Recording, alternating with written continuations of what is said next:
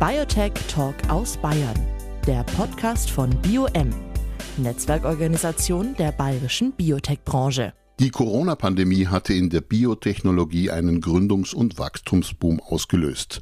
Nach zwei Rekordjahren floss 2022 jedoch deutlich weniger Geld in die deutsche Biotechnologiebranche. Der Krieg in der Ukraine, eine drohende Rezession und ungünstige Rahmenbedingungen wie das deutsche GKV-Finanzstabilisierungsgesetz tragen zu Verunsicherungen bei.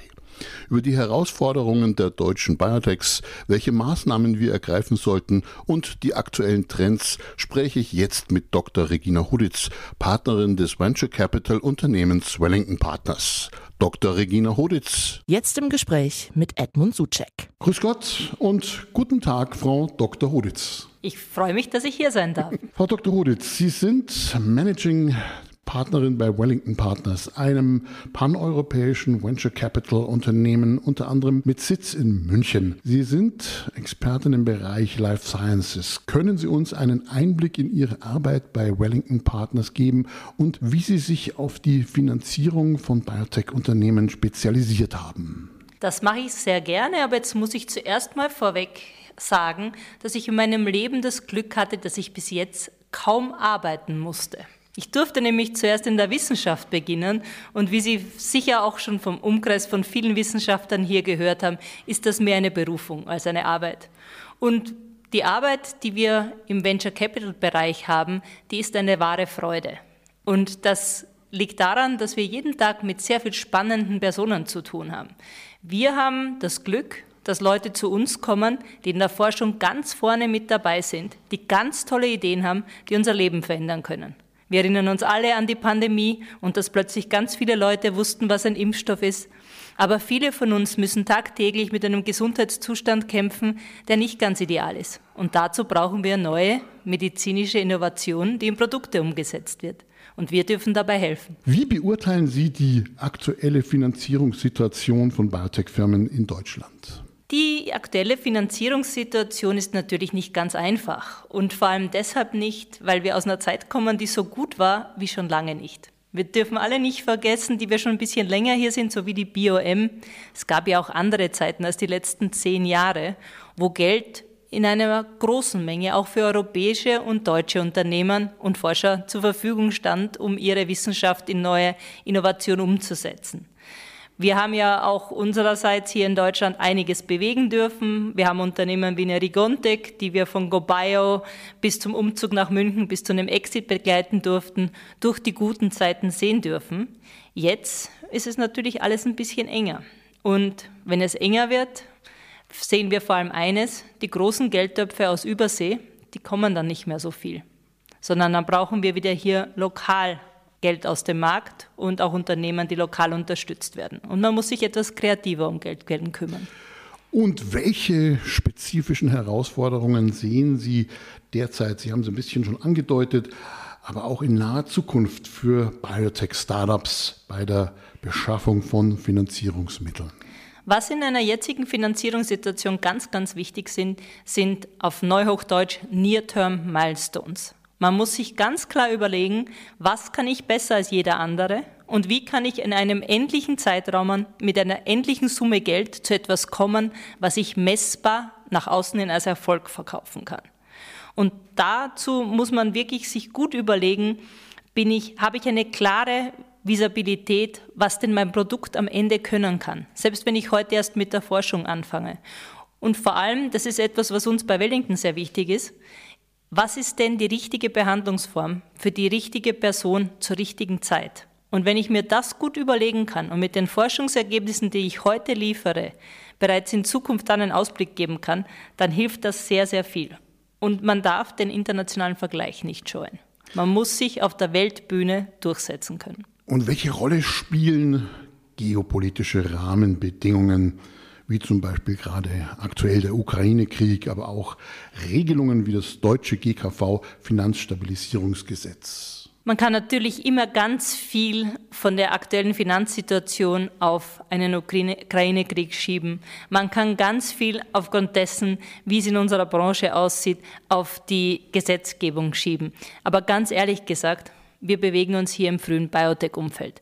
Wo wir natürlich von der Finanzkrise etwas mitbekommen als Fonds ist, dass die Investoren gerade im deutschsprachigen Raum, wenn das Wetter draußen schlechter wird, für wir nennen es in Deutschland ja immer noch Wagniskapital, für Venture-Kapital wenig übrig haben. Das merken wir. Aber ganz ehrlich gesagt, wenn Sie jetzt Forscher sind, hier an der LMU, an der TU, am Max-Planck-Zentrum und Sie haben eine ganz tolle neue Idee, wie man in Zukunft Rheumapatienten dabei helfen kann, dass nicht nur ihre Schmerzen aufhören, sondern dass sich ihre Gelenke nicht weiter verschlechtern und sie weiter Funktion behalten können und ihre Hände gebrauchen können dann wird es dafür auch in Zukunft und auch bei der jetzigen geopolitischen und auch bei der jetzigen Reimbursement-Landschaft Abnehmer geben. Also ich mache das Geschäft jetzt seit mehr als zwei Jahrzehnten und äh, wir hatten ja auch schon Krisen in 2001 und 2009.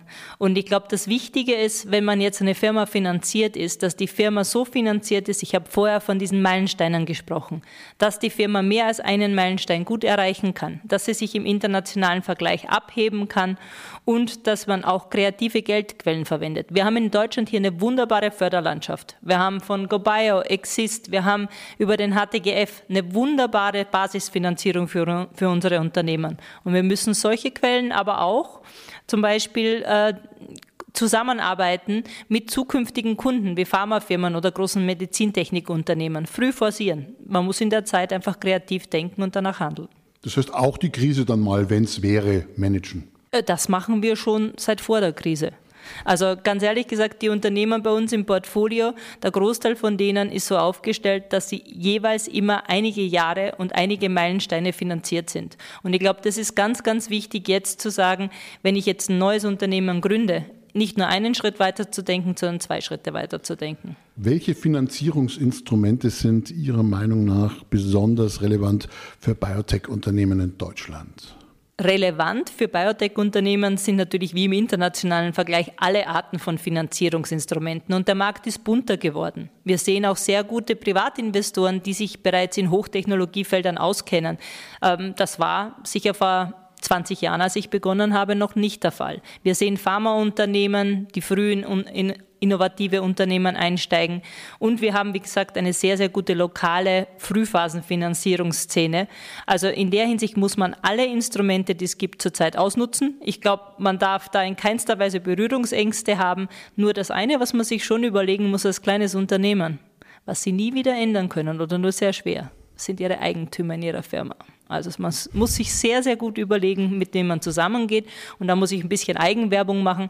Leute, die schon länger in diesem Markt sind, wie Sie es gesagt haben, die schon einige Krisen gesehen haben, ähm, sind natürlich kein Garant, aber sind eine, wie sagt man auf Österreichisch, würde man sagen, eine sichere Bank in so einem Umfeld, auf die man vielleicht setzen sollte. Ja, so ein bisschen Trauschau wem, aber es müssen andere Industrien natürlich genauso. Genau.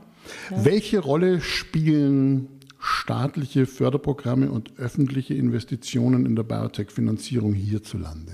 Das habe ich ja gerade schon mal ein bisschen angesprochen. Ich glaube, in Deutschland wie in manchen benachbarten Ausländern, also generell im Dachbereich, äh, haben wir eine sehr, sehr gute Frühphasenfinanzierung und die ist wahnsinnig wichtig. Also wir haben viele unserer deutschen Unternehmen aus zum Beispiel GoBio Grants äh, finanziert, beziehungsweise auch über diese Grants sie kennengelernt. Wir haben in fast allen unserer deutschen Unternehmen Wissenschaftler gehabt, die Exist-Stipendien hatten. Und ich freue mich ganz besonders, dass die Regierung, das muss ich auch mal anbringen, ein Exist-Stipendium jetzt speziell für Frauen geschaffen hat. Nicht, weil ich glaube, dass die Männer nicht genauso gut sind, aber weil es halt doch schön wäre, wenn zumindest 30 Prozent der Grants an Frauen gehen würden. Oder, mal, oder mal 50. Ja, aber man, man muss ja die Ziele ja mal realistisch setzen. Aber auch die lokalen Förderungen hier, die wir haben, auch ein M4 Award, wo ich morgen zur Jury kommen darf, die tragen natürlich dazu bei. Und die sind ganz, ganz wichtig. Und ganz wichtig ist, dass sie bestehen bleiben in der Krise. Das Schlimmste, was in einer Krise passieren kann, ist, wenn die öffentlichen Töpfe wegfallen. Ein paar Antworten haben Sie schon gegeben, auch auf die nächste Frage. Müssen wir hier nachbessern, wäre die Frage. Und können wir uns diesbezüglich etwas von anderen Ländern in Europa vielleicht sogar abschauen? Da können wir auf jeden Fall in Deutschland nachbessern. Ich habe zwischen 2015 und 2020 unsere Branche vertreten dürfen als Vorstandssprecher unseres Fachverbandes von den investierenden Gesellschaften in Deutschland, dem BVK. Und unser größtes Thema auf der Venture-Seite war damals wie heute die Mobilisierung von privatem Geld für die Investitionen in Venture-Fonds und damit dann in innovative Unternehmen. Das ist in Deutschland immer noch ein sehr, sehr schwieriges Thema, wird stiefmütterlich behandelt. Gerade kam es durch die Medien. In England haben sich neun der großen Pensionskassen mit dem Staat zusammengeschlossen und beschlossen, fünf Prozent des Geldes in Venture Capital und vor allem auch im Life Science Bereich zu stecken. Das wird über die nächsten zehn Jahre 50 Milliarden Geld mobilisieren. Davon können wir hier absolut nur träumen und davon müssen wir träumen und nicht nur träumen, danach müssen wir auch versuchen zu handeln. Und ganz ehrlich gesagt, Biotech muss oben auf der Agenda bleiben. Es kann nicht sein, dass wir bei der nächsten Pandemie wieder da sitzen und im Endeffekt dann ins Ausland schauen müssen und vielleicht dann keine Biotech mehr haben, weil schlicht und einfach natürlich sind die grünen Technologien wichtig. Natürlich ist es wichtig, ich habe es auch schon gesagt, dass wir Female Founders unterstützen.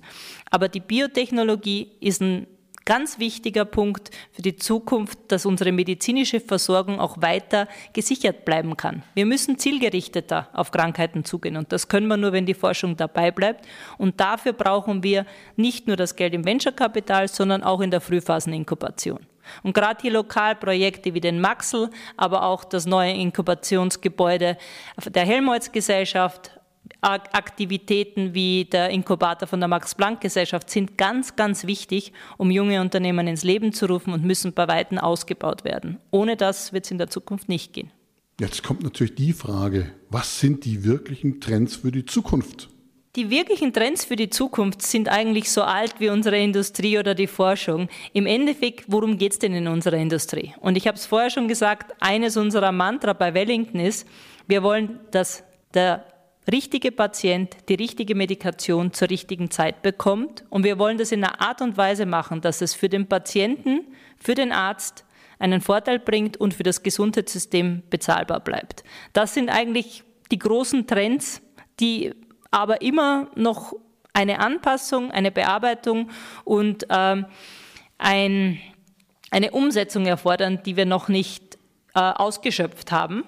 Ganz wichtig ist hier natürlich auch die Digitalisierung. Das äh, ist etwas, was bis jetzt wurden Daten in der Medizin unter Verschluss gehalten. Die wurden eingesperrt und da durfte man ja als Patient teilweise nicht mal auf seine Daten zugreifen.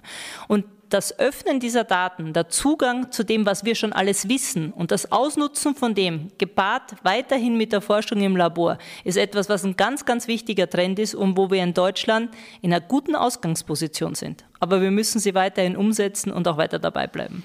Haben wir natürlich von anderen Gesprächspartnern hier bei unserem Podcast auch schon gehört. Personalisierte Medizin, das ist schon eines der Top-Themen. Ja, personalisierte Medizin klingt jetzt wahnsinnig teuer. Jeder braucht seine eigenen Medikamente. Gott sei Dank sind wir ja alle Menschen, die Frauen und die Männer, für die man separat Medikamente durchaus entwickeln sollte. das ist auch noch ein Trend, den ich gerne anbringen möchte. Wir haben 50 Prozent der Bevölkerung, die eigene Anforderungen hat und für die eigene Medikamente zu entwickeln sind. Ich kann da noch weit darüber ausholen, warum das so ist. Das Thema Female Health hat ja mittlerweile auch eine große Bedeutung und es gibt immer mehr Entwicklungen zu dem Thema. Und das fällt für mich durchaus auch unter personalisierte Medizin. Medizin für eine bestimmte Gruppe Menschen, die eine spezielle Behandlung brauchen. Und das ist mir ganz wichtig. Und da, glaube ich, äh, haben wir ganz viel Potenzial im Gesundheitssystem. Und welche Rolle spielen hier auf Digitalisierung, KI, Big Data spezialisierte Biotech-Unternehmen? Ein paar Antworten haben Sie gegeben, aber vielleicht können wir das noch erweitern. Äh, auf jeden Fall. Also wir investieren auch in diesem Bereich. Wir haben in ein Unternehmen investiert mit Hauptsitz in Berlin, aber einer der Gründer ist jetzt hier in München. Das ist Professor Klauschen. Die Firma heißt Agnostics und die unterstützen Pharmaunternehmen dabei, die richtigen klinischen Studien zu planen. Als Pharmaunternehmen darf ich nur die Daten besitzen und verwenden, die ich selber in Studien erhoben habe. Als Klinik habe ich ein Vielfaches dieser Daten von den Patienten, die äh, bei mir behandelt werden. Und die Diagnostics hat sich zum Ziel gesetzt, diese Klinikdaten so aufzubereiten und in einer Tiefe zu analysieren mit ihrer AI, dass sie den Pharmafirmen hier ein Partner sein können, der hoffentlich diese Gesamtheit der Daten in die klinischen Studien der Zukunft einbringt. Das ist absolut notwendig. Das Gleiche gilt auch auf der Entwicklung von neuen Medikamenten. Wir haben ein Unternehmer, das sitzt dieses Mal allerdings in England mit Adunat, eine Firma, die neue kleine Moleküle herstellt und da geht zurzeit, ohne dass sie AI verwenden, ohne dass sie große Datenmengen schnell analysieren, gar nichts mehr. Da wird ein Großteil des Screenings sozusagen in Silico, gar nicht mehr im Reagenzglas gemacht, sondern im Computer. Und das wird sich weiterhin fortsetzen. Die großen Finanzierungsrunden werden meist in den USA getätigt. Was muss getan werden, damit der Standort Deutschland in Sachen Wagniskapital noch stärker werden kann? Können wir mit den USA überhaupt mithalten, konkurrieren? Ich glaube, es gibt wichtige Punkte, in denen wir mit den USA nicht konkurrieren können. Und das müssen wir einfach auch akzeptieren. Wir haben hier nicht so viel Geld im Markt. Wir haben nicht so viel große Kapitalsammelstellen, die in Venture-Kapital investieren. Wir haben keine Wachstumsbörse. Nicht nur nicht in Deutschland, sondern auch nicht in Europa. Da können wir nicht konkurrieren. Was wir aber sehr wohl können und wo wir auch Weltmeister sind, ist in der Frühphase, in der Forschung. Und da können wir konkurrieren. Bei den Forschungsergebnissen, bei den Patenten, bei der Qualität dieser Forschungsergebnisse, made in Germany und in Europa generell, da können wir auf jeden Fall mit, und das haben wir auch mit Projekten gezeigt, schon seit über Jahrzehnten mit einer Firma Ematix aus Tübingen und München, mit jetzt vor kurzem der Firma Seamless, die wir ausgegründet haben in Dresden, haben wir Projekte, die weltweit führend an der Forschung dabei waren und sich auch als Unternehmen in der Finanzierung durchsetzen können. Ich höre, wir haben gute Gründe, stolz zu sein, auf jeden Fall. Wie können Biotech-Unternehmen in Deutschland von den Erfahrungen und Best Practices aus den USA und anderen Ländern in Bezug auf Finanzierung profitieren? Der Vergleich mit anderen Ländern ist ganz wichtig. Nicht um zu konkurrieren und zu sagen, was ist es denn alles, was wir hier nicht schaffen können, was es in Amerika gibt, aber für die einzelnen Firmen, um sich zu vergleichen. Und den internationalen Vergleich darf man nicht scheuen. Es reicht in unserer Branche nicht, dass man in Deutschland der Beste ist. Es reicht auf jeden Fall auch nicht, dass man in Europa der Beste ist, sondern man muss weltweit sich seine eigene Nische suchen. Und dazu muss man die ganze Zeit über den Tellerrand schauen und auch dann, wenn man mal der Meinung ist, ich habe etwas, was ganz speziell ist, auch den Weg nach Amerika suchen. Das heißt ja nicht, dass man hier die Zelte abbrechen muss. Gerade zum Beispiel unsere Firma Ematix hat einen großen Standort in Houston, sitzt aber weiterhin in München und Tübingen. Und das brauchen wir Firmen, die sich aufs internationale Parkett wagen, aber die Bodenhaftung nicht verlieren. Welche Länder haben Sie dann noch im Visier, wenn nicht nur die USA? Ich glaube, es wird mittlerweile England auch wieder ein sehr interessantes Land. Wir haben vor kurzem auch mit der Dunat eben ein Investment gemacht. Die englische Regierung hat sich das Thema Biotechnologie als eine ihrer Zukunftstechnologien auf die Fahnen geschrieben. Die stellen sehr guten Zugang her zu Daten über das NHS, machen es einfach, klinische Studien sowohl auf Medizintechnik als auch Biotech zu machen und stellen auch sehr viel Geld dafür zur Verfügung. Ich glaube, da können wir uns auch einiges abschneiden in Deutschland. Da kann man also wieder über den Kanal blicken. Ja, das sollten wir sogar tun. Welche Kriterien sind für Wellington Partners entscheidend, um in ein Biotech-Unternehmen zu investieren? Und wie unterscheiden sich diese möglicherweise von anderen Investoren? Was für uns ganz wichtig ist, hatte ich jetzt schon ein paar Mal erwähnt, ist, dass auch wenn wir uns frühe Technologien anschauen, wir den Patienten, die verschreibenden Ärzte und das Gesundheitssystem im Visier haben. Wir waren, glaube ich, eine der ersten, die das wirklich getan haben. Und das ist uns weiterhin ganz wichtig. Wir würden nicht marginale Verbesserungen unterstützen, es muss etwas sein, wo ganz klar ist, zum Schluss ist für den Patienten ein messbarer Nutzen da, auch wenn es heute eine neue Technologie ist. Und vielleicht nochmal, was können wir dafür bieten? Wir können Zugang zu einem sehr, sehr guten internationalen Netzwerk bieten, und zwar nicht nur auf Investorenseite, äh, sondern vor allem auch auf der Kundenseite. Unsere Kunden sind große Unternehmen. An der Biotech-Seite verkauft man fast immer Halbfertigprodukte an Pharma. Und deswegen schreiben wir KYC ganz groß. Und zwar nicht nur, dass wir wissen, was die großen Firmen machen, sondern dass wir wirklich auch persönliches Netzwerk da halten. Und das ist ganz, ganz wichtig, dass man dann auch wirklich zu einem Erfolg kommt. Welche Tipps haben Sie für Biotech-Startups, um ihre Chancen auf eine erfolgreiche Finanzierung bzw. Sicherung von Wachstum zu erhöhen? Die Tipps, die ich gerne den jungen Unternehmern mitgeben möchte, ist, dass man von Anfang an darauf schauen soll, dass die Technologie oder das Produkt, das man entwickelt, eine klare Differenzierung hat. Wie schon gesagt, den internationalen Wettbewerb sollte man auf keinen Fall scheuen. Und wenn man mit klaren Meilensteinen dazu kommt, dass man Risiko aus einem Projekt rausnehmen kann und Chancen aufzeigen kann, dann ist das ganz wichtig. Killer-Experimente früh planen und was mir noch wichtiger ist, man sollte immer eine Szenarioplanung haben. Eine Szenar ein Szenario, das einen guten Case beschreibt, wo man sagt, da, das kann ich schaffen. Das wollen wir eigentlich wirklich erreichen. Aber ein zweites Szenario, so ein sogenanntes Contingency-Szenario, wo es einfach länger dauert und wo man dann auch nochmal eine Schleife drehen kann, um etwas wirklich, wirklich gut zu machen. Man sollte immer Chancen aufzeigen und was wir oft hören ist, dass Leute ihre Daten überverkaufen. Das muss man nicht tun. Wir wissen, dass nicht alle Daten perfekt sind. Wir müssen sehen, was das Potenzial dieser Daten ist. Und was ich ganz zum Schluss sagen möchte an alle Unternehmer, an alle Forscher draußen, die gerne ein Unternehmen gründen wollen, auch in der jetzigen Zeit, nicht aufgeben. Es ist nicht einfach draußen. Aber wenn man die Erfolge neuer Medikamente wie Checkpoint-Inhibitoren oder Zelltherapien sieht, dann ist es das allemal wert. Und auf die Alleinstellungsmerkmale gucken? Auf jeden Fall. Das war die klare Differenzierung, die ich gesagt habe. Aber ich nehme an, dass alle Forscher, die draußen ihre äh, Papers in guten Journalen platzieren, dass die ein Alleinstellungsmerkmal haben. Vielen Dank, Frau Dr. Regina Horitz, Partnerin des Venture Capital Unternehmens Wellington Partners. Ich danke für das Gespräch. Biotech Talk aus Bayern, der Podcast von BioM, Netzwerkorganisation der bayerischen Biotech-Branche.